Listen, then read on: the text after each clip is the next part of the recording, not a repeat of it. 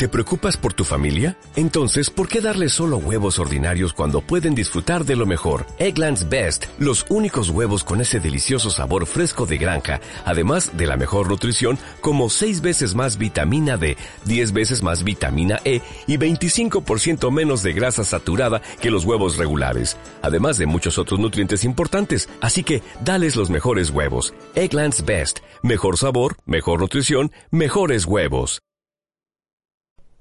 Me gusta lo auténtico, disfrutar de lo sencillo, los espacios de libertad, conocer y amar mi tierra, la gente que va de frente, que me cuenten la verdad, saber de dónde vengo, a dónde voy.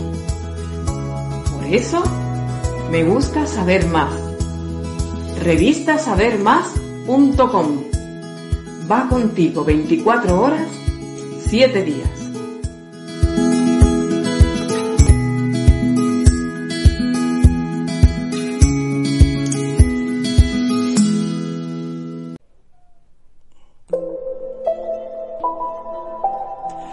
La noche bruja. Alimento para el alma.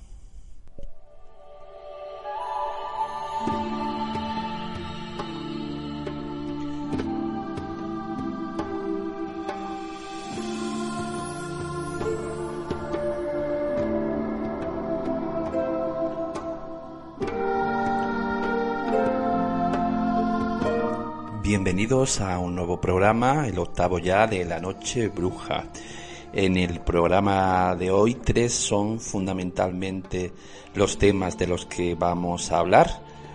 Primero vamos a hablar de el archivo de la familia Cuyao Valera. Vamos a hablar con el hermano mayor de la hermandad de Jin, a donde ha ido a parar eh, gran parte del archivo de la familia Cuyao Valera eh, después de la venta de la casa familiar de la granja de San Ildefonso, que fue comprada por Lorenzo Cuyao Valera, bueno, pues el año pasado pues se trasladaron unos 10.000 documentos del archivo familiar hasta Ellín, hasta la hermandad del prendimiento de Ellín, que tenía lazos de, de confianza con la familia de Federico Cuyaut Terroba. Este es nuestro plato fuerte del día, pero antes que eso, vamos a, ir a la feria de Málaga, vamos a conocer qué relación tiene la historia de la feria de Málaga en relación con Marchena.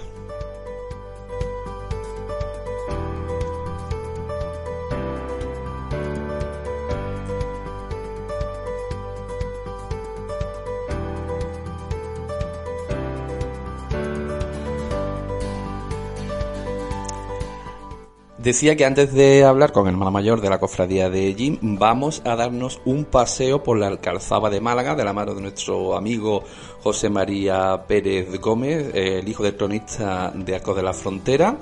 Y vamos a conocer antes qué papel protagonista tuvieron los marcheneros en la toma de la ciudad de Málaga que se celebra cada día, cada, mm, cada día 15 de agosto. Y luego vamos a terminar nuestro programa de hoy con un teatro radiado muy especial con, que hemos traído, que hemos preparado con una actriz, Rosa Hidalgo, que, no, que vamos a interpretar El amor del perro y el gato, una pequeña comedia de, de 20 minutos de Enrique Jardiel Poncela.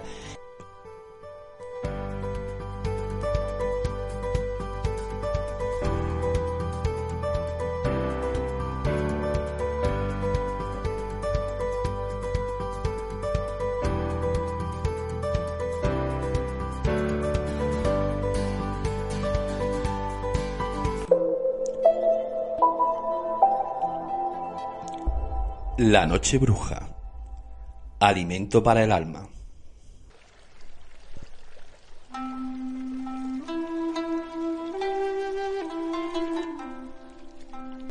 Los marcheneros llevaron la voz de mando durante la toma de Málaga.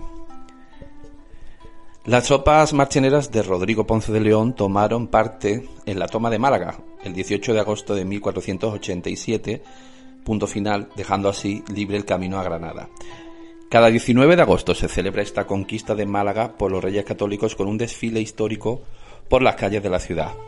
una batalla que fue la más importante de la conquista de Al-Ándalus y que cada año se conmemora durante esta feria malagueña. Rodrigo Ponce de León, uno de los personajes que desfilan junto a los reyes católicos en este último día de feria de Málaga. Dos fortalezas, Alcazaba y Gibralfaro, 15.000 soldados africanos defendiendo durante la primavera la ciudad de Málaga frente a 80.000 soldados castellanos pero la ciudad básicamente se rinde por hambre. El rey Fernando había encargado a Rodrigo Ponce de León, el señor de Marchena, que planificara el asalto final a la ciudad de Málaga, como uno de los principales capitanes.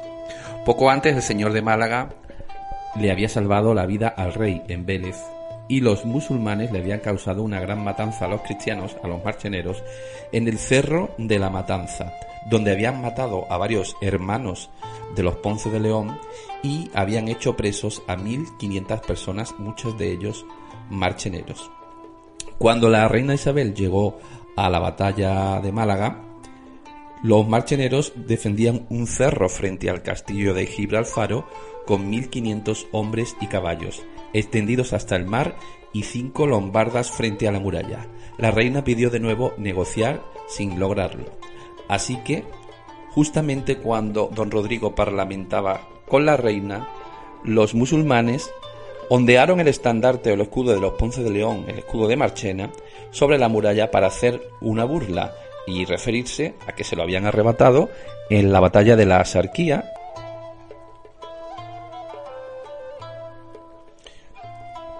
Con el recuerdo del Cerro de la Matanza comienza el primer cañoneo de Málaga, haciendo una brecha en el muro y destruyendo los Ponce de León una torre de la muralla. De noche los malagueños salen por la hendidura y atacan a los marcheneros mientras dormían, matando a muchos. Ya huían los marcheneros cuando don Rodrigo salió de su tienda gritando Vuelta, hidalgos, que yo soy el marqués, yo soy Ponce de León. Y sus vasallos le obedecieron, según cuenta la crónica de la conquista de Granada.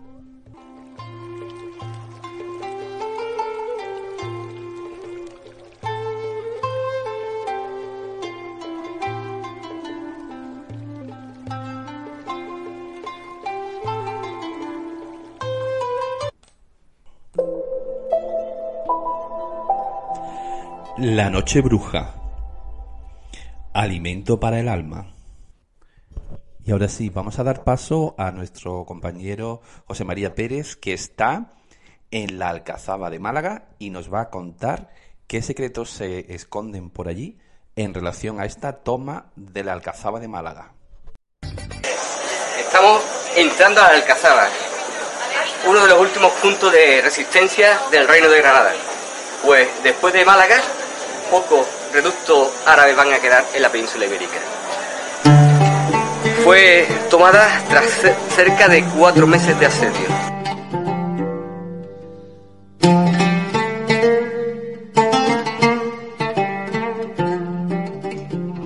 Aquí, en este lugar tan espléndido como es la, Alcazaba, el Sagal recibía a sus visitantes. Sagal era el rey de, Málaga, era hermano de Muley Hassan y tío de Botil pero no os crea que por el que estaban emparentados eran amigos. El Zagal era enemigo de Guatil. Cuando estaba Málaga cercada y rodeada, el Segrí esperaba los refuerzos del Zagal. Lo esperaba en vano, porque eh, si el Zagal venía a socorrer Málaga, su sobrino Guatil tomaba posesión de Granada. Así que no pudo el Segrí socorrer a Málaga.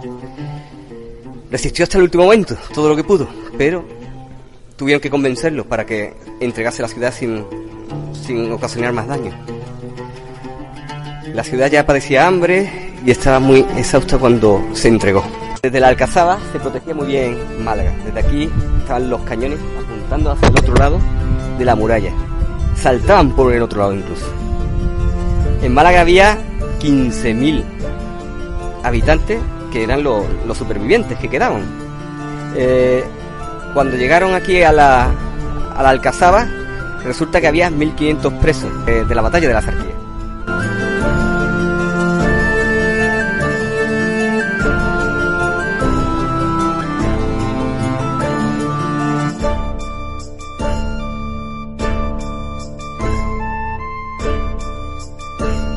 Esto es una fortaleza dentro de otra fortaleza. Aquí tenemos otras puertas. Primero hay que tomar las puertas de abajo y después esta. Para llegar hasta aquí tienes que romper esta puerta. Aquí habría una reja y había hace caracolillo, o sea, el ariete ahí, doblar el ariete, que es el tronco en el que vamos a ir rompiendo las puertas, va a tener problemas. Y el principal problema no es solamente ese, es que arriba están las barbacanas, son esas ventanas, que también están protegidas las ventanas y por debajo te están tirando aceite hirviendo, piedra y desde lo alto pues también te tiran de todo tipo de proyectiles, flechas, eh, cuchillos, eh, saetas de ballestas, cualquier cosa, con tal de impedir que tú tomes la alcazaba.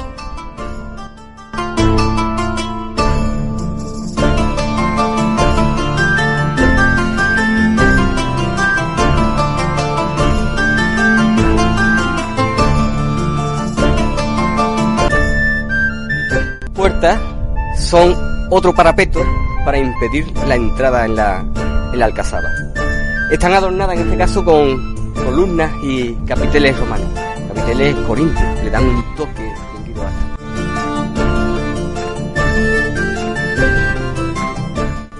Este silo sí sabemos que sirvió de mazmorra. Es muy profundo y aquí pues apretujado meterían a un montón de hombres en unas condiciones inhumanas.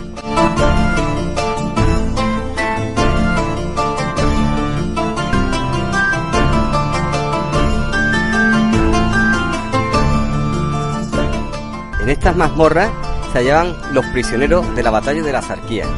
En ellas había la crema innata de la caballería cristiana.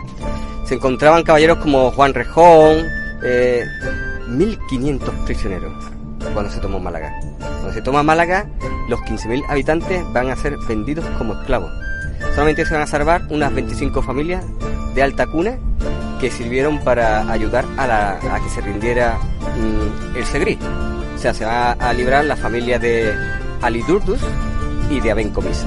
Los demás todos como prisioneros. De ellos eh, van a, mandar a 200 esclavos de los Gomeres al Papa. O sea, mm, imaginarse la recaudación, el botín de guerra que se obtuvo en Málaga, aparte de la liberación de, de 1.500 presos cristianos.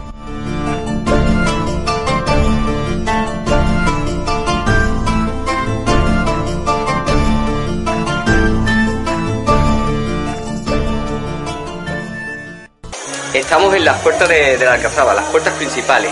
Está llena de laberinto y un montón de puertas impidiendo que lleguemos al Palacio de los Reyes. Después de, cuatro meses de, asedio, el Segri fue convencido de que debía de entregar la ciudad. Ali Durdus fue capaz de convencer al Segri de que debía de entregar el castillo de Gibraltar. El castillo de Gibraltar es donde se encierra el Segri y no quiere saber nada, se queda allí y debe de entregar esto puesto que, que hay muchas pérdidas humanas, hay 15.000 ciudadanos que estaban resistiendo y hay también 1.500 presos. O sea, la situación era insostenible y, y lo más conveniente era entregar Málaga.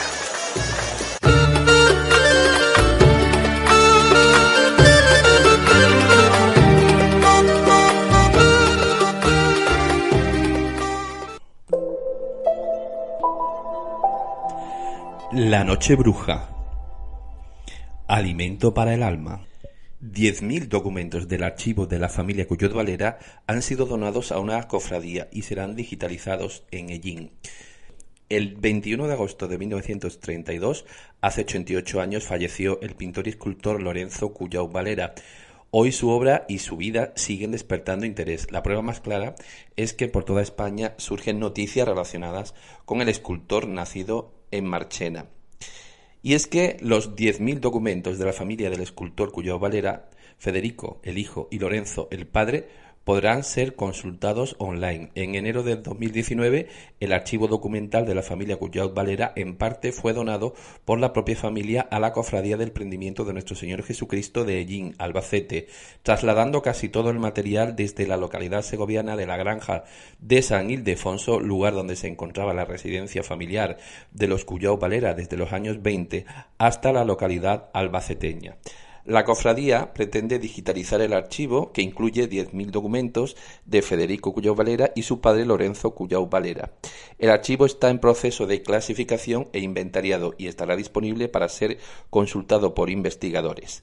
La cofradía ha comprado varias obras de Lorenzo Cuyau Valera y otras dos de su hijo Federico. Vamos a hablar ahora con Carlos Valverde Díaz, que es hermano mayor de la Hermandad del Prendimiento de Ellín. Pues tiene parte del archivo familiar de la familia Cuyao Valera, tanto del padre Lorenzo, aunque especialmente centrada en el hijo Federico Cuyao Valera. Hace un año que esta hermandad es la depositaria de estos documentos. ¿Qué supuso para vosotros tener este, este archivo familiar? Pues para nosotros fue la culminación de, unas gestiones que puedo decirte que duraron más de 15 años, porque nosotros entramos en contacto con, con Federico Nieto de, Lorenzo. Eh, Federico Padre tenía mucha relación con Ellín, de hecho aquí tiene una calle dedicada, eh, es de los sitios donde más obra tiene también en cuanto a imaginería religiosa y de Semana Santa. Y bueno, pues eh, no sé cómo la cofradía, el anterior hermano mayor, entró en contacto con, la familia y bueno, pues se les propuso que todo el archivo familiar, ya que eh, ellos venían mucho por allí, eh, los hijos de niños, bueno, los hijos recuerdan que de niños venían, mucho por aquí, pues que se les parecía bien que el archivo se depositara aquí, estuviera aquí a disposición de todos los estudiosos que quisieran consultarlo. Y en un principio la respuesta fue negativa porque ya habían entrado en contacto con la residencia de estudiantes de Madrid y allí es donde se iba a donar todo el archivo. Pero bueno, no llegó a ningún acuerdo, eh, bien la familia, bien ellos, eh, aquello se fue alargando. Luego un hijo de Federico, Lorenzo, eh, bueno, pues padeció un cáncer que finalmente falleció, todo aquello se quedó, se quedó parado y después de, ya, pues ya te digo, pues de 8 o 10 años se volvió a retomar el tema y la sorpresa fue pues cuando en el año 2017-2018 eh, Federico nos dice que sí, que si queremos que el archivo viene aquí a allí porque de Madrid ya no les han contestado ni se han interesado. Y así fue. De hecho, creo recordar que fue en 2016, pero mientras que pudimos eh, concretar el viaje, eh, él quería en un primer momento que se hiciera un inventario, en la casa familiar antes de traerlo allí, pero aquello habría sido, vamos, misión imposible. Y todo se aceleró cuando, pues, los dos hijos que quedan vivos de Federico, eh, Federico y Beatriz, venden la casa familiar, el famoso chalet de la granja de San Ildefonso que compra Lorenzo en su juventud. Y una vez que venden el chalet y que tienen que desalojarlo todo y, traspasar por lo que fue la vivienda familiar, es cuando nos dice que vayamos cuanto antes y que esos documentos, pues que no hace falta clasificarlo ni nada, sino simplemente cargar en coche como así se hizo toda la documentación, todas las carpetas y todas las cajas, llevarlos a IRIN y que una vez que estuvieran clasificados, pues que se, se les diera una relación de toda la documentación y de todas las cosas que, que ahí habían aparecido, porque realmente no lo saben ni, ni, ellos. Exactamente, ¿qué hay en ese archivo? Pues en un principio, eh, eh, Federico lo que donaba, la familia lo que donaba era eh, el archivo del padre de Federico. Principalmente lo que hay son muchos periódicos de toda la obra que iba haciendo, pues cuando la entregaba, las noticias que iban apareciendo de se han cargado un, paso, por ejemplo, para, para eh, ya está el prendimiento en Ellín que ha realizado Federico Cuya Valera y es lo que guardaba principalmente. Lo que sí también era muy meticuloso era con el tema de la fotografía, mientras que realizaba todo el proceso de, embarro en escayola y finalmente la, talla. Pero luego hay muchos apuntes a, a, mano y yo realmente no he visto todo el archivo porque hay una, una hermana de la corporación que es la que se está encargando de hacer todo el archivo, que es la que sí que está conociendo todo, todo lo que hay. Él tenía pues muchos apuntes, mucha correspondencia entre las, entre las cofradías. No sé qué clase de hermandad sois vosotros, si tenéis miles de hermanos, sois grande, pequeña, o, cómo es la hermandad, pero debe ser un compromiso, ¿no? Podríamos definirla aquí una hermandad tipo mediano, porque Ellín tiene más de 30.000 habitantes, pero quizá, entre comillas, un problema es que hay más de 30 hermandades. Entonces, eh, para la población que hay pueden ser, pues yo diría que, muchas, porque la que más hermanos tiene eh, rondará los 600. Nosotros andamos por unos 300 más o menos. Eh, lo que supuso para nosotros es que, pues internamente, una, alegría tremenda, porque tener un archivo de, un escultor que está calificado por, por gente, historiadores, historiadores del arte, como de las personas que más obra tiene de posguerra, pues la verdad es que es una, una gran alegría. Y luego pues sabíamos que, que, esto iba a tener una gran repercusión, principalmente pues porque todas las hermandades que tuvieran obra de Cuya Valera, todos los estudiosos de Cuya Valera, eh, de la familia en general, tanto padre como hijo, y toda la gente que se dedicara a estudiar pues a, a estas personas de, de, la posguerra, forzosamente tendrían que, que pasar por, por aquí, por, por Ellín. De hecho, pues eh, la idea es inventariarlo todo, poco a poco digitalizarlo, porque claro, es una tarea muy ardua eh, con la cantidad de documentación que hay, con el fin de, ya digo, digitalizarlo y que cualquier persona que pueda consultarlo, pues, o que quiera consultarlo, pues, eh, poder cederle esos datos con el fin de publicar o de hacer sus respectivos estudios.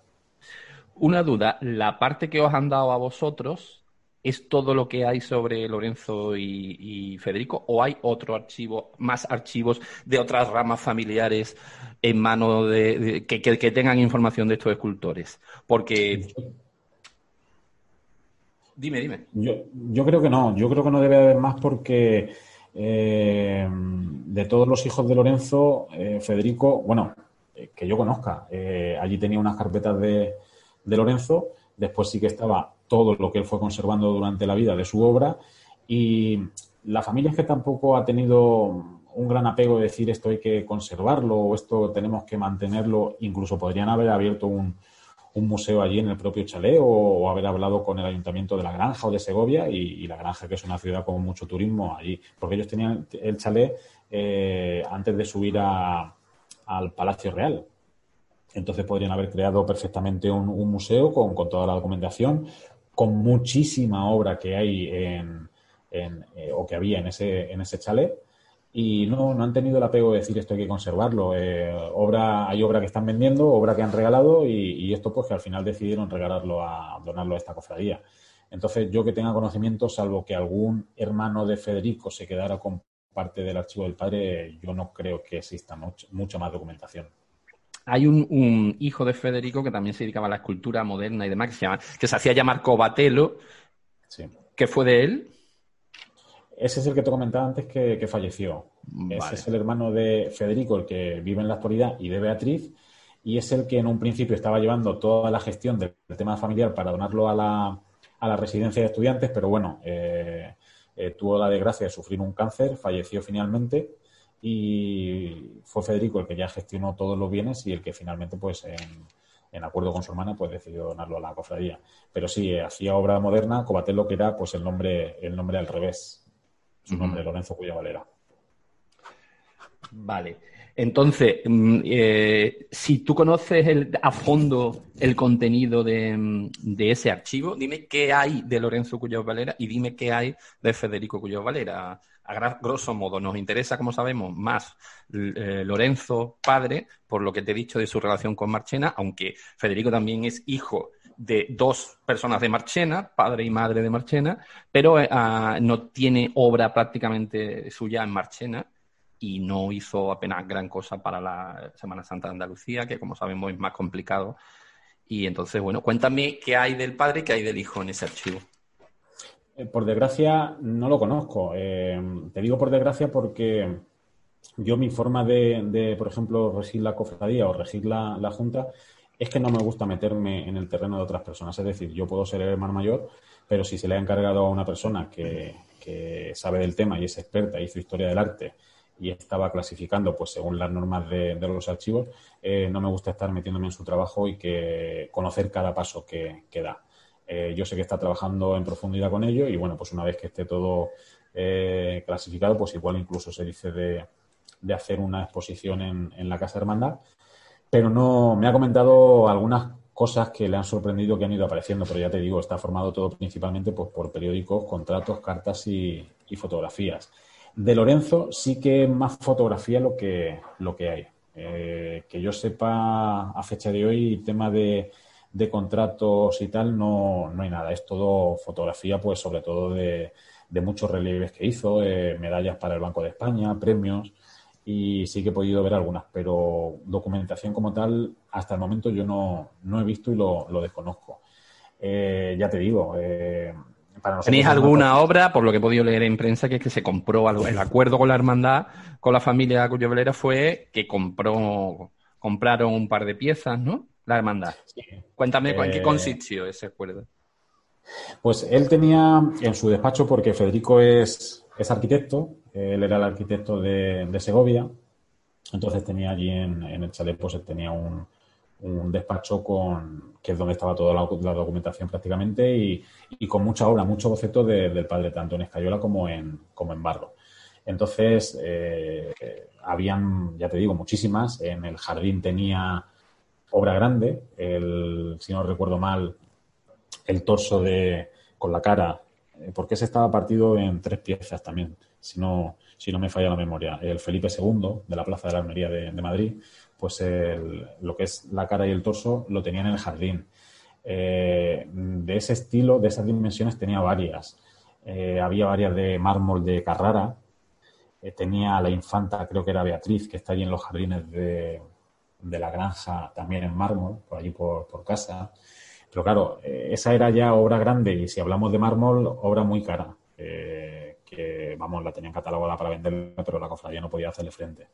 Entonces, lo que sí queríamos, eh, la idea que llevamos, porque de hecho ni siquiera está realizado aún, era que si mm, teníamos todo el archivo, pues tener una pequeña vitrina con alguna de, su obra. Entonces, lo que hicimos fue comprar cuatro obras pequeñitas. ¿De Lorenzo o de Federico? de Federico. Nosotros estamos más relacionados con, Federico, pero es que de Lorenzo tampoco recuerdo que tuviera, que tuviera obra original. Eh, de Federico se compró el, Cervantes original de, en bronce de la Plaza de España. Sería un, modelo, ¿no? un boceto. Sí, en bronce. Eh, se compró, se compraron dos relieves, uno de, tres relieves si no recuerdo mal. Uno es una piedad, que es la que tiene Federico en la actualidad en, su lápida, en el cementerio de, la granja, y una hispanidad en Escayola, que fue un boceto que pero que, después no llegó a, realizar. Entonces la idea, pues, es, eh, ya te digo, eh, montarlo en una vitrina y que pueda quedar expuesto, pues, como algo significativo de tener allí todo el archivo, el archivo suyo. Después sí que se puso Federico también en contacto conmigo, eh, hará unos meses, con el fin de regalarnos cuatro, cuatro, piezas grandes. Pero el problema es que, eh, bueno, pues se ve que ha tenido sus problemas con la venta de la casa. Aquello lo tenía todo cerrado, pero no sé por qué, pues le han surgido algunos problemas. Y el dueño actual de la, de la casa no le deja sacar esas piezas. Entonces no sé lo que pasará finalmente, si podremos traerlas allí. ¿Pero son piezas originales de Federico o de Lorenzo? Son de Federico. Eh, lo que pasa es que son piezas de dos metros. Son piezas de dos metros muy grandes, había aquí con un camión, estaba todo hablado, pero el dueño de la casa ni responde ni sabemos si nos dejará entrar a recogerlas o, cómo estará el, tema. Ya. Ya, ya, ya. Entonces ya directamente la, casa familiar de la granja ya no pertenece a la familia Cuyo Valera. No, ¿Desde, cuándo? Eh, pues en 2018 aquello lo desalojaron completamente y, y en invierno del 2018 fuimos a, creo que en noviembre del 2018 fuimos a recoger las piezas estas, los bocetos, y ya sobre aquella época entregaría la llave y, se acabó la, etapa de los Cuyo Valera allí en, un chalet que era una preciosidad, que era el chalet que compró, según nos contó el nieto, compró Lorenzo, porque ellos eh, vivían en Madrid y, y veraneaban en Santander. Pero claro, eh, estar toda la semana subiendo a Santander, bajando, y era un viaje muy largo. Entonces, pues lo que decidió fue comprar un chalet en, la granja que está muy cerca de Madrid, es Sierra. Aquello, las vistas son espectaculares con toda la sierra alrededor del chalet, el Palacio Real muy cerca y, ya digo, era una auténtica pasada, que es lo que después aprovechó Federico pues, para montar sus grandes obras de Semana Santa, sus grandes monumentos, porque allí tenía espacio de sobra. Y ya en un primer momento, pues vendieron una parte y ahora ya a última hora, pues vendieron este chalet que, que ya digo, eh, una auténtica preciosidad por el enclave, por el entorno y por, por lo que era la, la, la estructura, la forma de, del chalet con, con con arte por todos los rincones, tanto de Lorenzo, eh, eh, pinturas de Federico, un piano eh, que lo compró su Federico Nieto, porque él era muy aficionado a tocar, o muy aficionado a tocar el piano, y nos contó la historia de, ese piano que cuando fueron a afinárselo, pues el afinado le dijo, este piano tiene su historia, no recuerdo la marca, pero dice, yo diría que, este no es un piano, un piano singular. Y como llevan su número de serie, pues escribieron a la casa, le dieron el número de serie y resulta que el piano salió del Palacio Imperial de, de Rusia, era del zar, y cuando la revolución rusa, pues eh, lo venden y fue a parar a las manos de, de Federico, que incluso no sé si eh, puede ser, no sé si está emparentado el zar con, con Jesús Romanov, de ahí de Sevilla, muy entendido en arte y en todo lo que tiene que ver con las cofradías sevillanas. El zar con, con Romanov, bueno, es que Jesús Romanov no es su verdadero nombre. Él, él se hace llamar Romanov por aquellas cosas de delirio de grandeza, pero no es. Él tiene un apellido totalmente corriente y moliente, pero pues Romanov no, no es. Eso siempre me ha llamado la atención y yo pensaba en el piano y pensaba que, quizá un descendiente pues, podría estar por, aquí por Sevilla. Pues, pues no, no, no, es un apodo porque yo he estado en una conferencia de él hace un año y lo dijo. Lo dijo que él no tenía nada que ver con los romanos. Claro, si fuera, es como los Baloy, yo conozco aquí gente de Marchena que se apellidan Baloy pero no tiene nada que ver con, la, con el rey de Francia. bueno, entonces, eh, todo eso, ¿dónde ha ido a parar? Todas esas obras de arte, pinturas y demás, porque a vosotros os han dado la, mm, el archivo y algunas piezas que habéis comprado además, ¿no? Que habéis pagado por ellas. Pero eh, em, el resto de las piezas de la familia. Eh, ya te digo, eh, Federico a mí me pasó un catálogo bastante amplio con, con muchísima obra y con precios de venta. Y entonces yo sé que lo que, lo que han hecho ha sido vender muchísima, muchísima obra. Eh, que en cierto modo me entristece, no por la venta, sino porque creo, creo, y esto es suposición mía, pero creo que estoy en lo cierto, que no se han encargado de realizar un catálogo de venta de dónde ha ido a parar cada pieza, con lo cual si dentro de X años llega un historiador y quiere fotografiarlas todas, no van a saber por dónde para cada, cada cosa. De hecho, había una... Eh, la primera obra de Federico, eh, catalogada en, pues, en Internet y en los libros como su primera obra, es Mater Salvatoris, eh, que para mí tiene una belleza sublime. Es una virgen con un niño, una virgen joven, y la tenían, creo que era en, barro y en, madera. Cada una tenía un, precio. Yo me quedé encaprichado de esa obra y sé que la de, la de madera creo que aún la tienen porque era más cara, pero la otra se la regaló a una congregación de monjas pero ya te digo, no están siguiendo ninguna regla ni por curiosidad ellos mismos decir vamos a hacer una relación de dónde va a parar cada, cada hora, con lo cual lo que están haciendo es eh, digregando todo, separándolo todo y bueno, pues en cierto modo creo que aunque nosotros hemos tenido suerte, el apellido Cuyo Valera también ha tenido suerte de venir a parar aquí a, a y que todo, todo esté concentrado por lo menos en lo que es el archivo documental. Carlos, ¿y cuál es la relación vuestra con la familia Cuyo Valera? ¿Dónde arranca? Bueno, eh, como te he dicho antes, Federico Cuyo Valera venía mucho por, por De hecho, te puedo decir que es un dato que conoce muy, muy poquita gente. Él viene aquí de, casualidad. Eh, él, su, su, primera obra es del año 40, es una dolorosa, y es porque en el año 40 vino de juez un hermano suyo.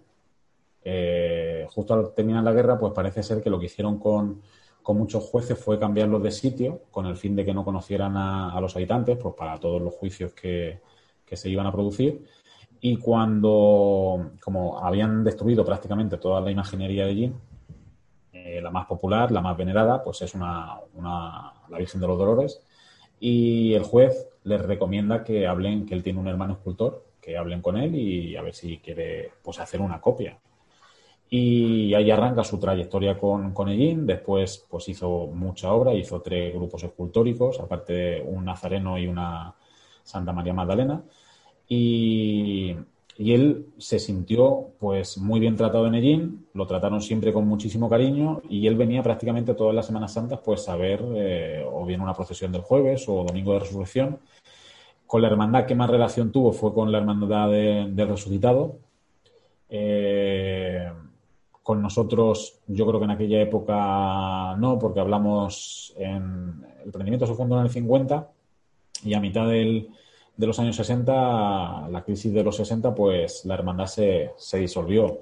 Eh, los fundadores fueron, que también es curioso, porque el emprendimiento de Gin también son los panaderos, al igual que, en Sevilla.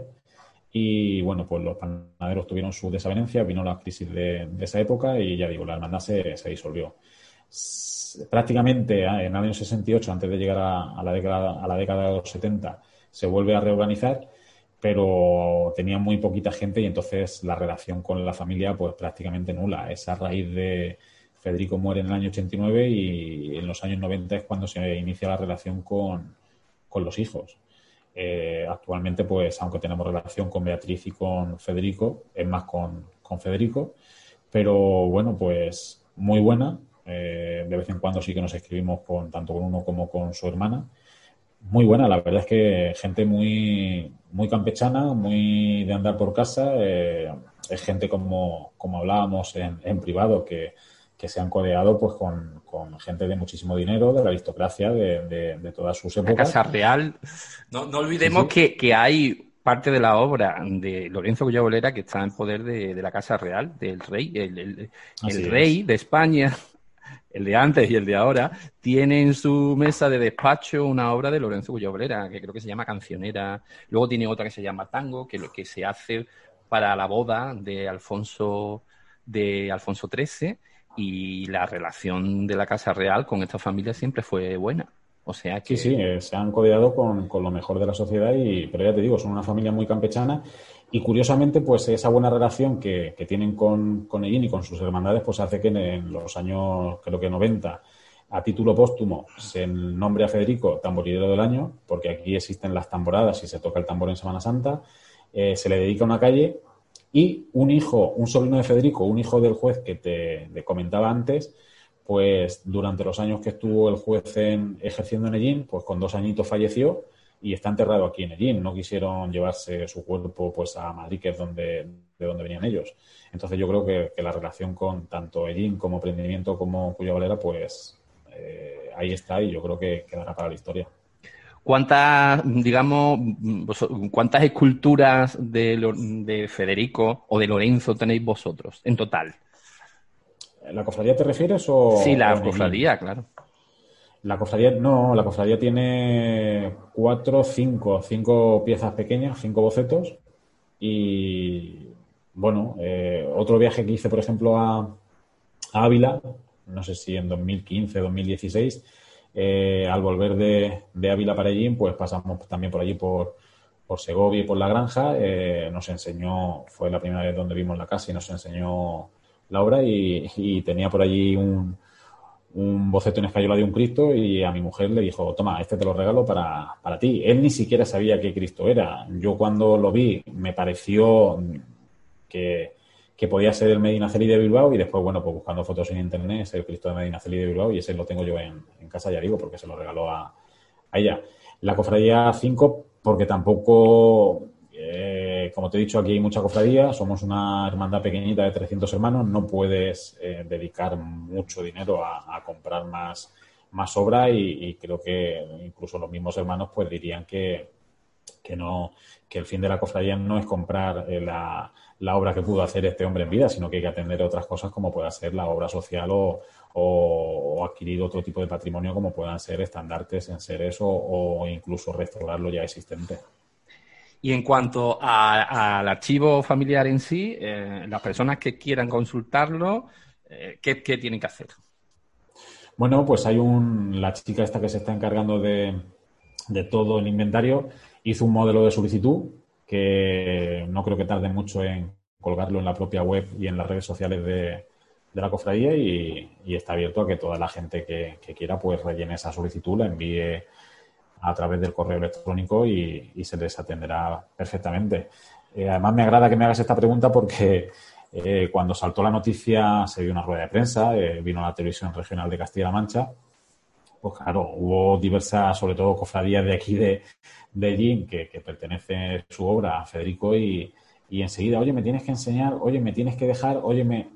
No, perdona, que esto es una cofradía, que no me la han dado a mí personalmente, y que esto no se trata de cuatro fotografías que he hecho yo y que te puedo dejar en negativo, te puedo sacar copia, no, estamos hablando de una documentación eh, de una persona fallecida, de un de un escultor con, con renombre nacional, eh, tanto por él como por su padre, y que tiene que seguir unos cauces y que os vamos a atender encantados, pero tiene que ser con, con esa solicitud y buscar el, el documento que, quieres o, la fotografía o lo que te interese y decir a qué fines los vas a dedicar, porque claro, tampoco puede venir una persona, oye, que yo me hice, sé que se hizo esta foto, no, unos fines que sin, eh, principalmente pues es a la divulgación de la obra y a la publicación y al estudio.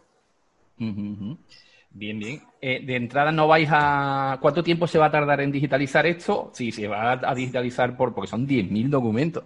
Son... Eh, 10.000 documentos son muchos documentos. Es decir, ¿se, se digitalizará para colocarlo todo en Internet o, o, se irá entregando copias a las personas que lo soliciten? Pues la verdad es que va a ser una... Yo creo que va para largo, no va, no va a ser a corto plazo. De hecho, ya llevan dos años con el trabajo. Y lleva dos años con el trabajo eh, alternándolo con, sus estudios. Está, la chica está haciendo un máster ahora. Ella, como te, como te he dicho, hizo historia del arte. Ahora se ha marchado a Madrid a, un máster a seguir ampliando sus conocimientos. A ella le está encantando esto porque aparte, eh, normalmente la gente que hace historia del arte en Murcia se meten, lo suelen coger y entran a, la hermandad de, de, plateros de Murcia, que es muy conocida, con, también con un archivo bastante grande. Y bueno, pues le está encantando, pero claro, ya digo, eh, ella está ahora en Madrid, tiene que ser pues en vacaciones de verano, en Semana Santa, en sus fines de semana. Y una vez que lo tenga todo clasificado y que se, se sepa exactamente lo que hay, pues poquito a poco digitalizando, no con la idea de colgarlo, porque sería un trabajo tremendo, incluso la capacidad que necesitaríamos para las redes sería eh, muy grande, sino para tener la cofradía, primero una copia y segundo, pues para todo aquello que pidan, poder, poder mandarlo digitalizado. Me gusta lo auténtico, disfrutar de lo sencillo, los espacios de libertad, conocer y amar mi tierra, la gente que va de frente, que me cuenten la verdad, saber de dónde vengo, a dónde voy. Por eso me gusta saber más. Revistasabermás.com va contigo 24 horas, 7 días.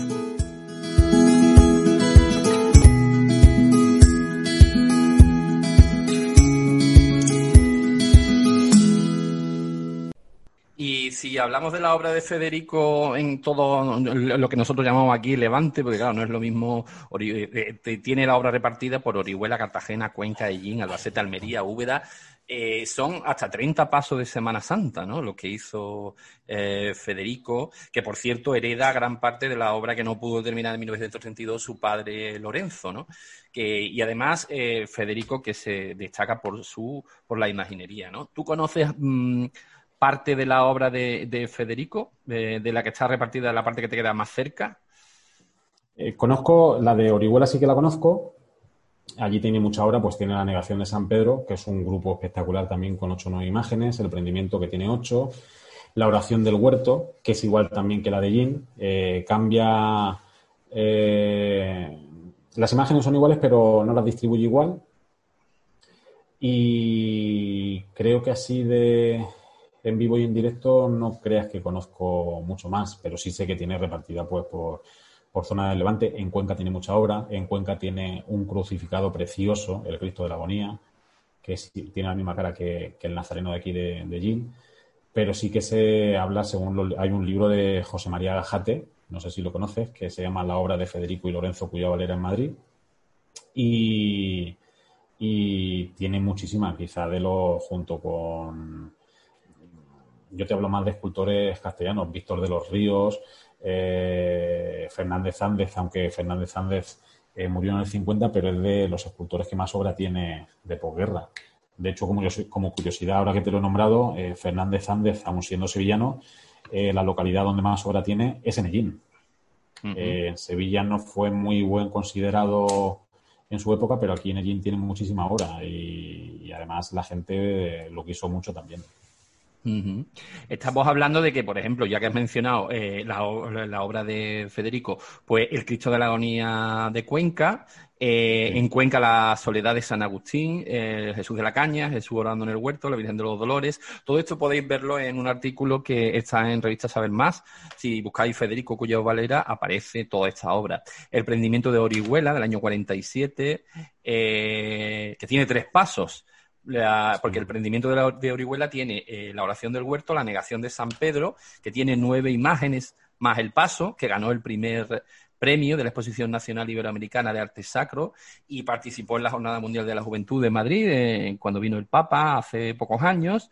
En Ellín está Nuestra Señora de los Dolores, que fue la primera obra religiosa, que fue su primera obra religiosa. La Magdalena del año 44 se dice que es su obra cumbre, ¿no? La, esta Magdalena de Jin.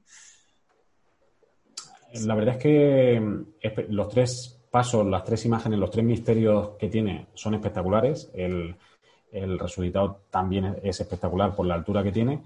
Y las otras tres imágenes son de muchísima devoción. Eh, eh, por allí, por ejemplo, en la zona de Andalucía o en Sevilla, que es siempre un referente, eh, sería, no te voy a decir descabellado, pero no se tiene una imagen como Santa María Magdalena, que no es ni apóstol, eh, una imagen de devoción, sino que, por ejemplo, pues eh, aparecen en algunos palios eh, San Juan, el discípulo amado junto a la Virgen, pero procesionar una imagen sola de, una santa o de un, apóstol por allí es muy raro. Sin embargo, aquí sí se, en esta zona de Levante sí que se estila y además es una imagen con mucha devoción.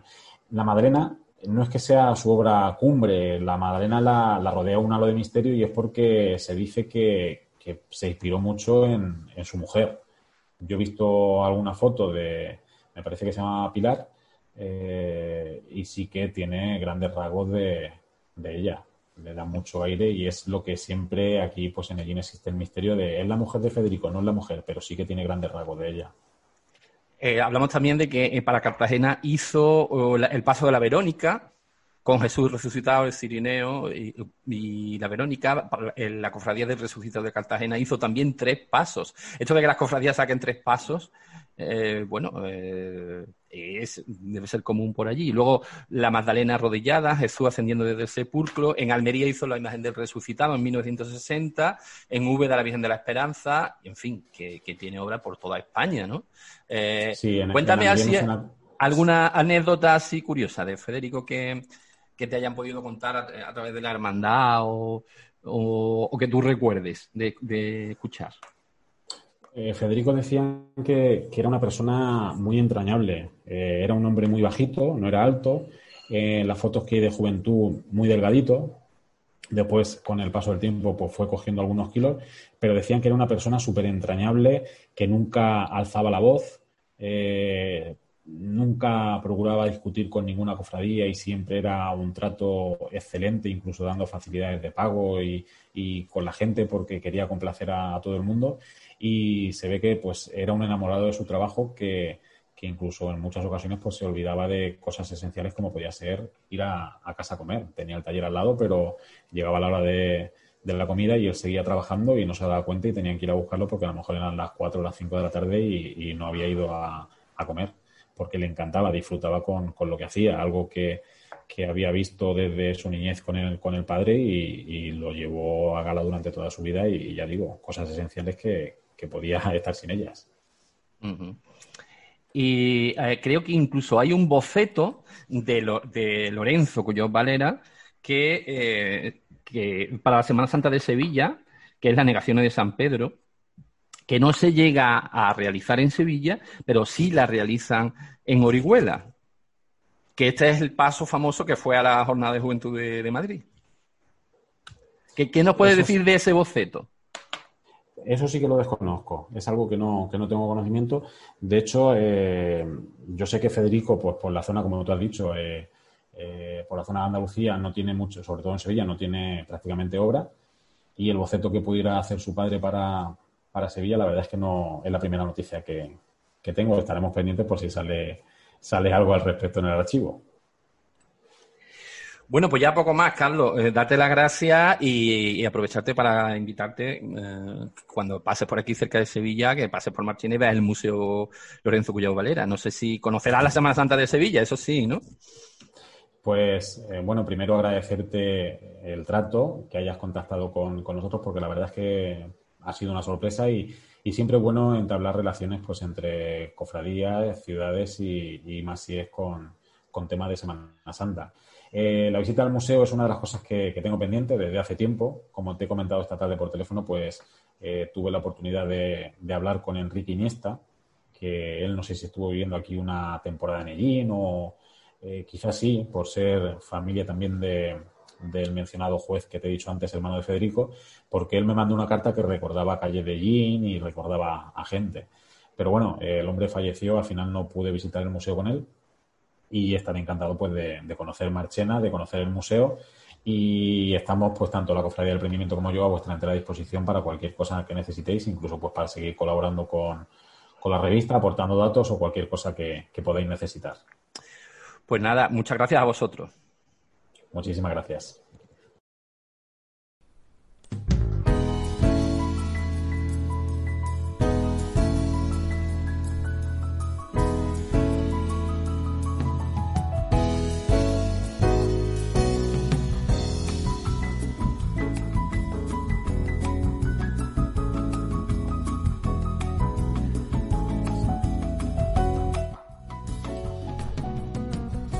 Bueno, pues vamos ya a la parte final del programa de hoy, que como os dije es el teatro, un teatro que hemos preparado con Rosa Hidalgo, que es una persona que ha hecho teatro a nivel profesional, con un humilde servidor vamos a escuchar la obra El amor del perro y el gato de Enrique Jardiel Poncela, todo un clásico de la comedia en España.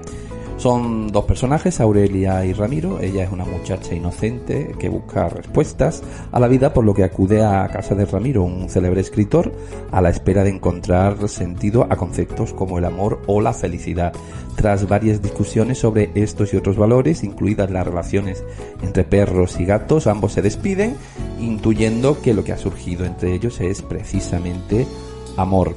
El perro y el gato, Amor del perro y el gato es una obra que se estrena en el Teatro de la Comedia de Madrid el 5 de diciembre de 1945. Precisamente se hizo famoso porque se había alejado del humor tradicional acercándose a otro más intelectual y a veces ilógico, rompiendo así el naturalismo tradicional que imperaba en el teatro español de la época. Esto le supuso ser atacado por una gran parte de la crítica de su tiempo, ya que su ironía hería los sentimientos más sensibles. Pero lejos de, suceder esto en, la actualidad, resulta que con el paso de los años eh, se ha acrecentado la figura de Enrique Jardiel Poncela precisamente por su inteligencia y por su talento natural. Y sus obras siguen representándose en la actualidad. Y precisamente de alguna que otra obra de Jardiel Poncela se van a hacer ahora unas adaptaciones para la televisión, en concreto para la televisión española. Y bueno, y ya nos quedamos con El amor del perro y el gato. La noche bruja. Alimento para el alma.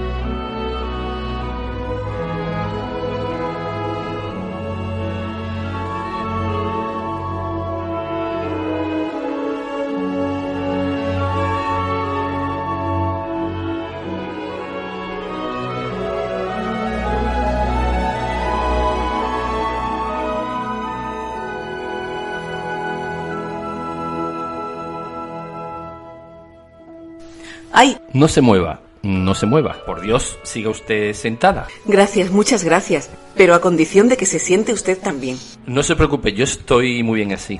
No, no, no. Siente usted. Le ruego que se siente. ¿Cómo? Le suplico encarecidamente que se siente. Si usted supiera, no puedo soportar el estar yo sentada viendo a alguien de pie. Ah, Es una manía superior a mis fuerzas y en ocasiones me hace padecer muchísimo. Cuando voy al teatro, por ejemplo, me pongo tan nerviosa de ver de pie a los actores mientras yo estoy cómodamente instalada en la butaca que hasta que los actores no se sientan, no empiezo a enterarme de la obra. ¿es posible? Ahí tiene usted el tenorio, sin ir más lejos.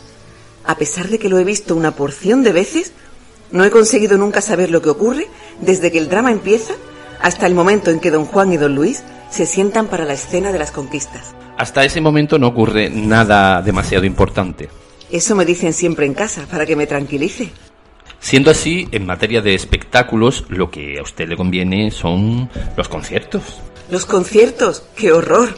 Pero en los conciertos los músicos están siempre sentados, ¿no? Pero el director de la orquesta se pasa todo el rato de pie. Ah, claro, eso sí.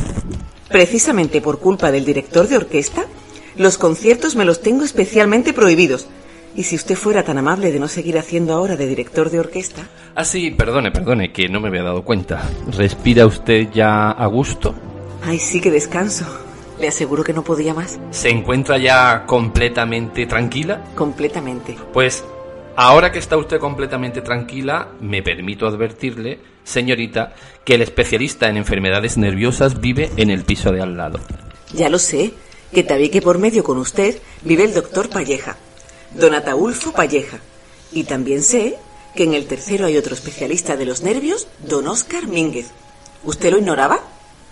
No me extraña porque al doctor Mínguez no le conoce casi nadie, y eso que es un médico extraordinario. El mejor especialista de los nervios de España y uno de los mejores del mundo. Pero así son las cosas. Comparado con el doctor Mínguez, el doctor Palleja es un principiante. Y sin embargo, todas las personas que tienen los nervios a componer acuden a casa del doctor Palleja. Y en cambio, a la consulta del doctor Mínguez no va más que un enfermo de los nervios. ¿Y quién es ese enfermo de los nervios que va a la consulta del doctor Mínguez? El doctor Palleja. He ahí una muestra de sabiduría de la naturaleza, porque si no existiese alguien capaz de curar al doctor Palleja, Palleja no podría curar a sus enfermos. ¿Y usted cree que los cura? Bueno, algunos se salta, porque si fuera todos, usted conocería el tenorio completo. ¿Cómo? ¿Es que supone que yo he venido a casa de Palleja como paciente? Tal vez como impaciente. No hay nada de eso. Yo tengo los nervios perfectamente normales. Ya. Pero de mi familia no se puede decir lo mismo.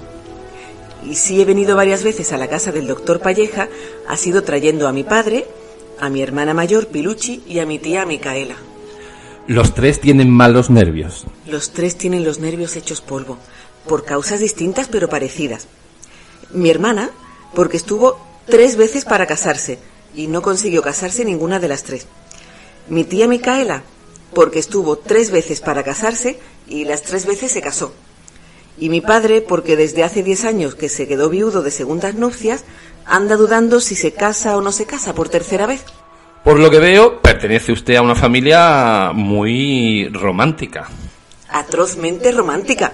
Y ya se sabe lo juntos que están el romanticismo y el desequilibrio nervioso. Uf, tabique de por medio, como el doctor Palleja. A causa de su desequilibrio nervioso, mi padre, mi tía y mi hermana viven llenos de manías absurdas, que no le enumero porque son las cuatro de la tarde, y me imagino que usted cerrará a las nueve. Sí, a las nueve en punto. Pero en lo que respecta a mí, que por desgracia soy tan romántica como ellos, tengo la suerte de estar mucho más equilibrada, y realmente solo padezco dos manías. Una, esa de no poder soportar que alguien permanezca de pie mientras estoy sentada yo. ¿Y la otra? La otra, el ansia de ser feliz. ¿Cómo? ¿El ansia de ser feliz? Sí, el ansia de ser feliz. Pero por la Virgen, no se levante usted de la silla. No, no, me- no me levanto. Es que ha sido la, la sorpresa, la extrañeza. De manera que a usted el ansia de ser feliz le parece una manía. Ya lo creo. Pero, señorita, si considerásemos el ansia de ser feliz como una manía, había que declarar maniático a todo el mundo. Que no, que tal como yo la siento, no la siente nadie. Yo me visto, me desnudo, como, bebo, leo, escribo cartas, sin dejar ni un instante de decirme por dentro, no soy feliz. No, no soy feliz. Y mientras hablo por teléfono, mientras voy de paseo, mientras salgo de compras, mientras hago visitas y recibo visitas, estoy pensando sin cesar. Yo quiero ser feliz, yo quiero ser feliz. Y cuando regaño con la familia, que es a todas horas, regaño al parecer por causas distintas, pero en realidad regaño siempre por la misma causa interior, porque estoy llena de rabia de no ser feliz. Y si por las noches descanso, es porque cuando duermo me paso todo el tiempo soñando que soy feliz. Y en fin, al despertarme, me siento desgraciadísima, porque entonces me doy cuenta de que mi felicidad era solo un sueño y que la verdad es que no soy feliz. Caramba. ¿Qué es eso? ¿Va usted a levantarse? No, no, no, solo estaba retirando el sillón. Le doy miedo, ¿verdad? También yo a veces siento miedo de mí misma. Y hoy ya, incapaz de soportar más tiempo, me vine para acá. A ver al doctor Palleja. No, a verle a usted. ¿A mí? Naturalmente. Palleja no es más que un médico especialidad- especializado en enfermedades nerviosas. Y usted es un novelista psicológico técnico en cuestiones del alma. Ajá, y usted piensa que yo puedo curarle la manía. ¿Curarme? No, por Dios. Si yo no quiero curarme. De ninguna manera. Pues no me ha oído usted, ya que lo que quiero es ser feliz. A lo que vengo es que a usted me oriente para lograrlo. ¿A que la oriente? ¿Yo? Sí, pero por favor no irá usted a levantarse. No, no, no, no, descuide, eh, no me voy a levantar. Es que estaba acercándome el sillón. Yo he leído todos sus libros, señor Mendibarri. La muchacha de los ojos de color naranja. Háblame sin palabras. El leopardo perfumado. Viaje al centro de tu corazón. Y estoy segura, tan segura como de que me llamo Aurelia Morán, de que usted es la persona que más sabe en cuestiones del alma. Y como yo busco respuestas, Y esas respuestas se las tengo que dar yo.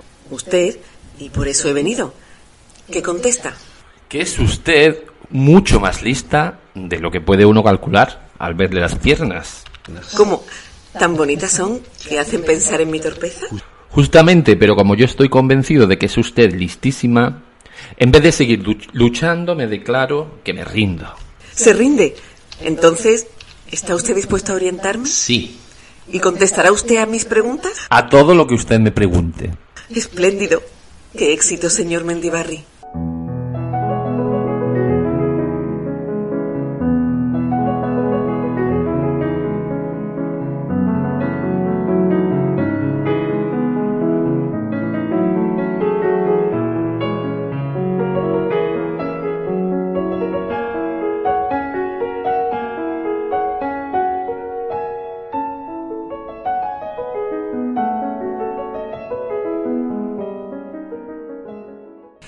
Nunca pensé en tener tanto éxito.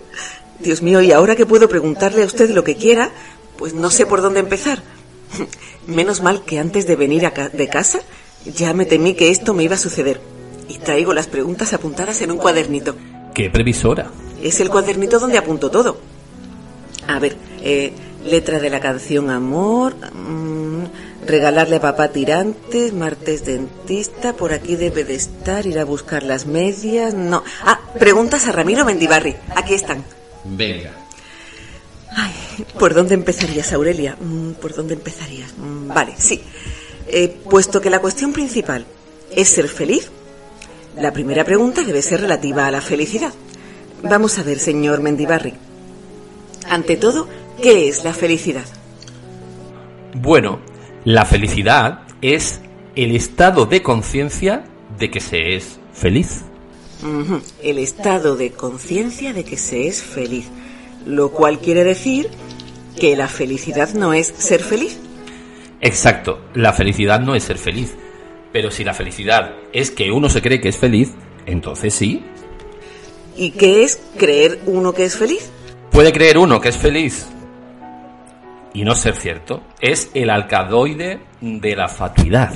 Aquel alcaloide de la fatuidad en virtud del cual todo ser humano, aunque no sea distinguido, ni hermoso, ni buena persona, ni sano, ni afortunado, ni inteligente, ni siquiera amado por nadie, ni, que se halle en posesión de ningún éxito, él en su interior se cree en posesión de todos los éxitos, se imagina ser, se tiene por una criatura inteligente y afortunada, hermosa sana y distinguida, por supuesto.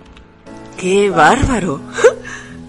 Todo ser humano, sea hombre o mujer, joven o viejo, pobre o rico, en su organismo se elabora el alcaloide del fatuo. Tiene en su mano apresado el pájaro fugitivo de la felicidad. Luego, para ser feliz hay que ser tonto. No es rigurosamente necesario ser tonto, pero se lleva adelantado mucho. Dios mío. Sin embargo, ser tonto no es suficiente para ser feliz. Hay que ser fatuo. La fatuidad y no la tontería es lo que hace que la criatura humana sea feliz. Sí, bueno. Comprenda usted que casi todos los fatuos son felices y no todos los tontos son fatuos. ¿Ve usted? Pues jamás se me había ocurrido a mí todo eso. Es admirable. Sencillamente admirable. Muchas gracias, pero adelante, no se pare. Ah, ah, sí, adelante.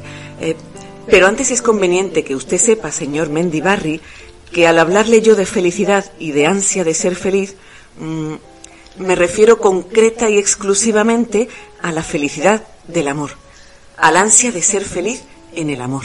Sí, ya lo supongo. ¿A qué otra cosa podría usted referirse, perteneciendo a una familia tan romántica? Y en tal caso, en tal caso la segunda pregunta tendrá que ser forzosamente ¿Qué es el amor? con que ya está dicho.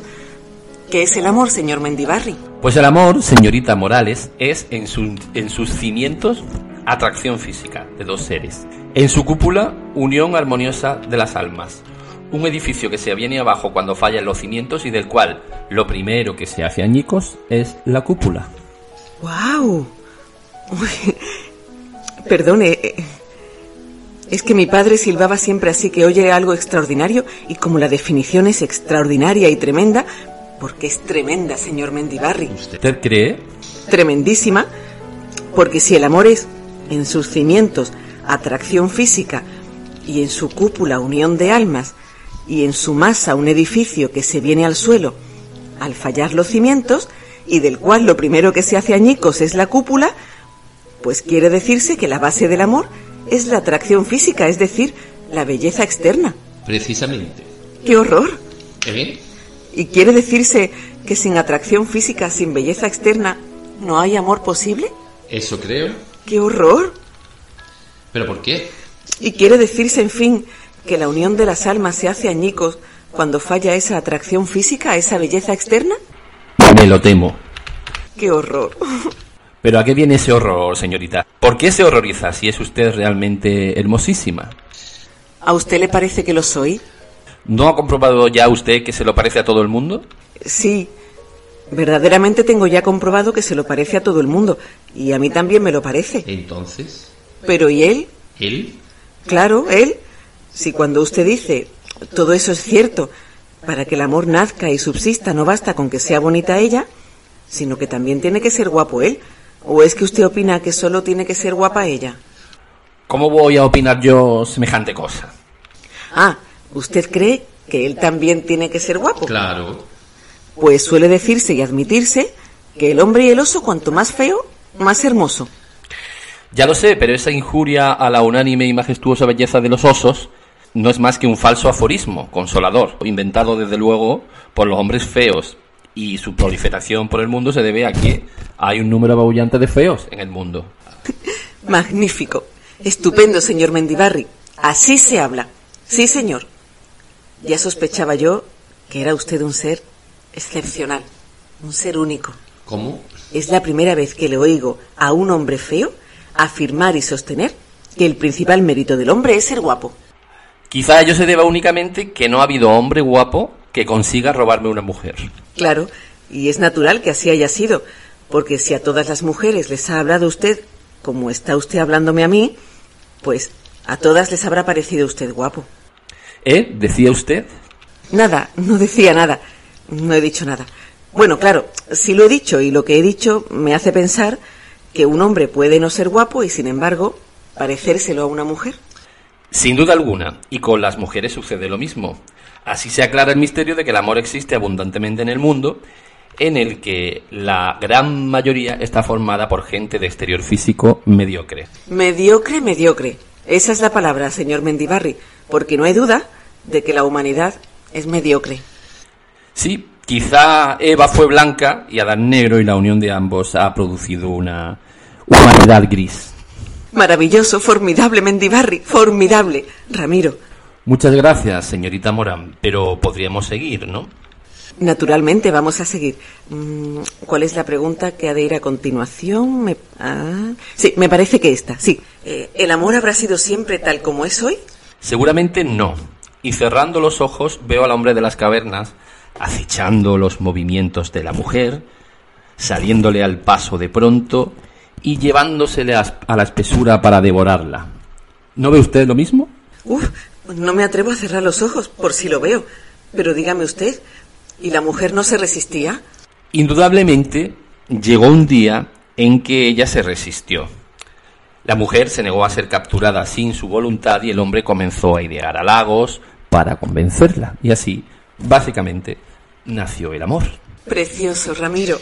Y en lo sucesivo y eternamente, ya su instinto va a estar controlado por el sentimiento. Admirable. ¿Y para usted, Ramiro, cuáles son los síntomas del amor? En el hombre la timidez y en la mujer la osadía. Paso por lo de la mujer. Pues es cierto, y lo he comprobado varias veces, que una mujer enamorada se atreve a todo. Pero lo del hombre... ¿Qué? que no lo veo claro. En el amor, los hombres son siempre audaces.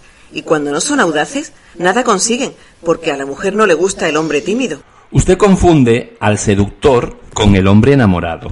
Pues que el seductor es el hombre que se propone enamorar a una mujer y ese siempre es audaz, señorita Morán, porque como usted sabe, a la mujer no le gusta el tímido y sin audacia no conseguiría nada.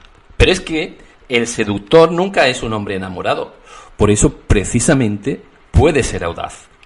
Y por eso es seductor. Mientras que por el contrario, el hombre enamorado es tímido. Porque está enamorado. Y como ama, no piensa en hacer el amor. Y no piensa en seducir porque sencillamente es él el seducido. Entonces, a una mujer le es fácil saber si el hombre que se le acerca está enamorado o no. Facilísimo. Basta con observarle y ver si se muestra tímido o audaz. Justamente, exceptuando como cae por su peso los hombres que son, por naturaleza, tímidos. Pues, y además que son un número bastante considerable. Claro, sí. Resumiendo, que un hombre que al acercarse a usted se muestre tímido está enamorado seguro. Y un hombre que al acercarse a usted se muestre audaz, seguramente, casi seguro, que no es un enamorado. Aunque se lo jure a usted por las estrellas del firmamento. Como don Juan Tenorio en el quinto acto. Ya ve usted que el final de don Juan Tenorio sí lo conozco. Pues conociendo el final del Terorio, ya conoce usted el final de todos los Don Juanes, porque es una infalible ley del amor que toda mujer aspira a conseguir un Don Juan para convertirlo en un enamorado tímido Qué gran verdad. y qué fuente de desdicha para la mujer y para los Don Juanes. Pero discúlpeme, con permiso, me- y perdóneme si me levanto, voy a encender las luces. Uy, si es cierto, si, si estamos casi a oscuras. Me tengo que ir. ¿Ya no le quedan más preguntas que hacerme? Preguntas, aún me queda una. Pero es muy tarde y como he salido sola, Pues venga, venga esa pregunta y, y ya se va usted. es que es la pregunta más importante para mí. Y quizás sea la respuesta más difícil para usted. Ya estoy intrigado y, y creo que lo mejor va a ser que haga usted esa pregunta así ya de golpe. Pues ahí va. ¿Existe en el ser humano un detalle fácil de observar, un- una cualidad que salte a la vista, una piedra de toque, en fin, algo capaz de garantizarle a otro ser la seguridad de lograr con él amor completo y verdadero? Pues sí, existe en el hombre y existe en la mujer. ¿Y qué detalle es ese? ¿Qué cualidad? Pues mire usted, No tengo más que oídos. al parecer todos los seres humanos sienten de igual modo, señorita Morán. Pero no hay nada menos cierto que eso. Eso es una apariencia.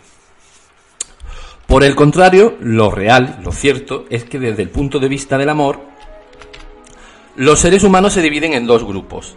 Los que necesitan amar y los que necesitan ser amados. Y la, jamás la unión de dos seres del mismo grupo puede producir un amor duradero.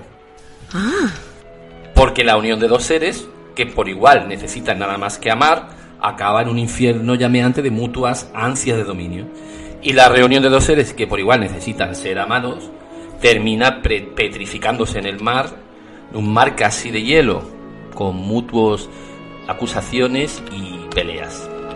entonces, Pues entonces la unión capaz de producir un amor con garantía de duración y solidez siempre será la de dos seres que pertenezcan a dos grupos distintos. una mujer que necesita amar y un hombre que necesite ser amado, o una mujer que necesita ser amada. O una mujer que necesite ser amada y un hombre que necesite amar. Pero para saber a qué grupo pertenece cada cual, para eso existe una piedra de toque definitivo. El amor del perro y el gato. ¿El amor del perro y el gato? Sí, Sí, porque estos dos son dos encantadores animales domésticos que simbolizan a los dos grupos en cuestión. Y hasta se diría que están hechos y están en este mundo para mm, ser preferidos respectivamente por los seres que constituyen los dos grupos. El gato es todo egoísmo y frialdad. Y el perro es todo generosidad y efusión. Y así instintivamente les gustan los gatos a aquellos seres que necesitan amar y les gustan los perros a aquellos que necesitan ser amados. El gato se deja amar de los que aman y el perro ama a los que piden amor. Luego, para saber si una persona necesita amar o ser amada, basta con averiguar si le gustan los perros o si prefiere los gatos. Cabalmente. ¿No es sencillo? Sencillísimo, pero... ¿Y los que no tienen predilección ni por los gatos ni por los perros? Esas gentes siniestras no necesitan amar ni ser amados, ni tienen nada que hacer en este mundo de los afectos. Huya, huya usted siempre de esa gente porque son la basura del mundo. Huiré de esas gentes. Y de usted, amigo mío, aunque lo siento, pero están dando las ocho. No me puedo retrasar más. ¿Seguro que ya no le queda en el cuadernito ninguna pregunta más? En el cuadernito seguro que no, pero en la punta de la lengua, una, que me gustaría saber si usted prefiere los gatos o los perros. Yo personalmente prefiero los perros. Pues eso es todo. Adiós, amigo mío.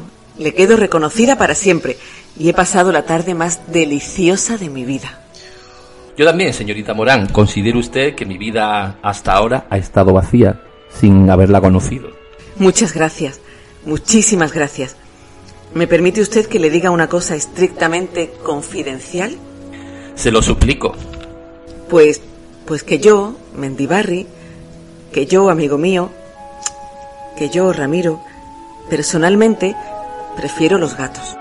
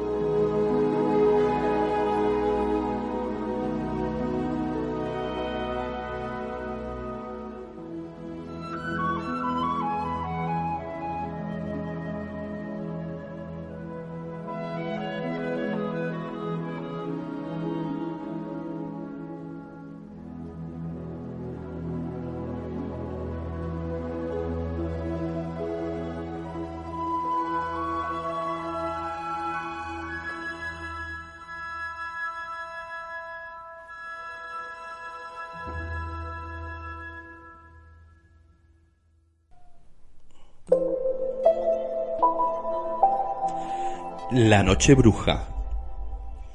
Alimento para el alma. Me gusta lo auténtico, disfrutar de lo sencillo, los espacios de libertad, conocer y amar mi tierra, la gente que va de frente, que me cuenten la verdad, saber de dónde vengo a dónde voy. Por eso me gusta saber más. Revistasabermás.com Va contigo 24 horas, 7 días.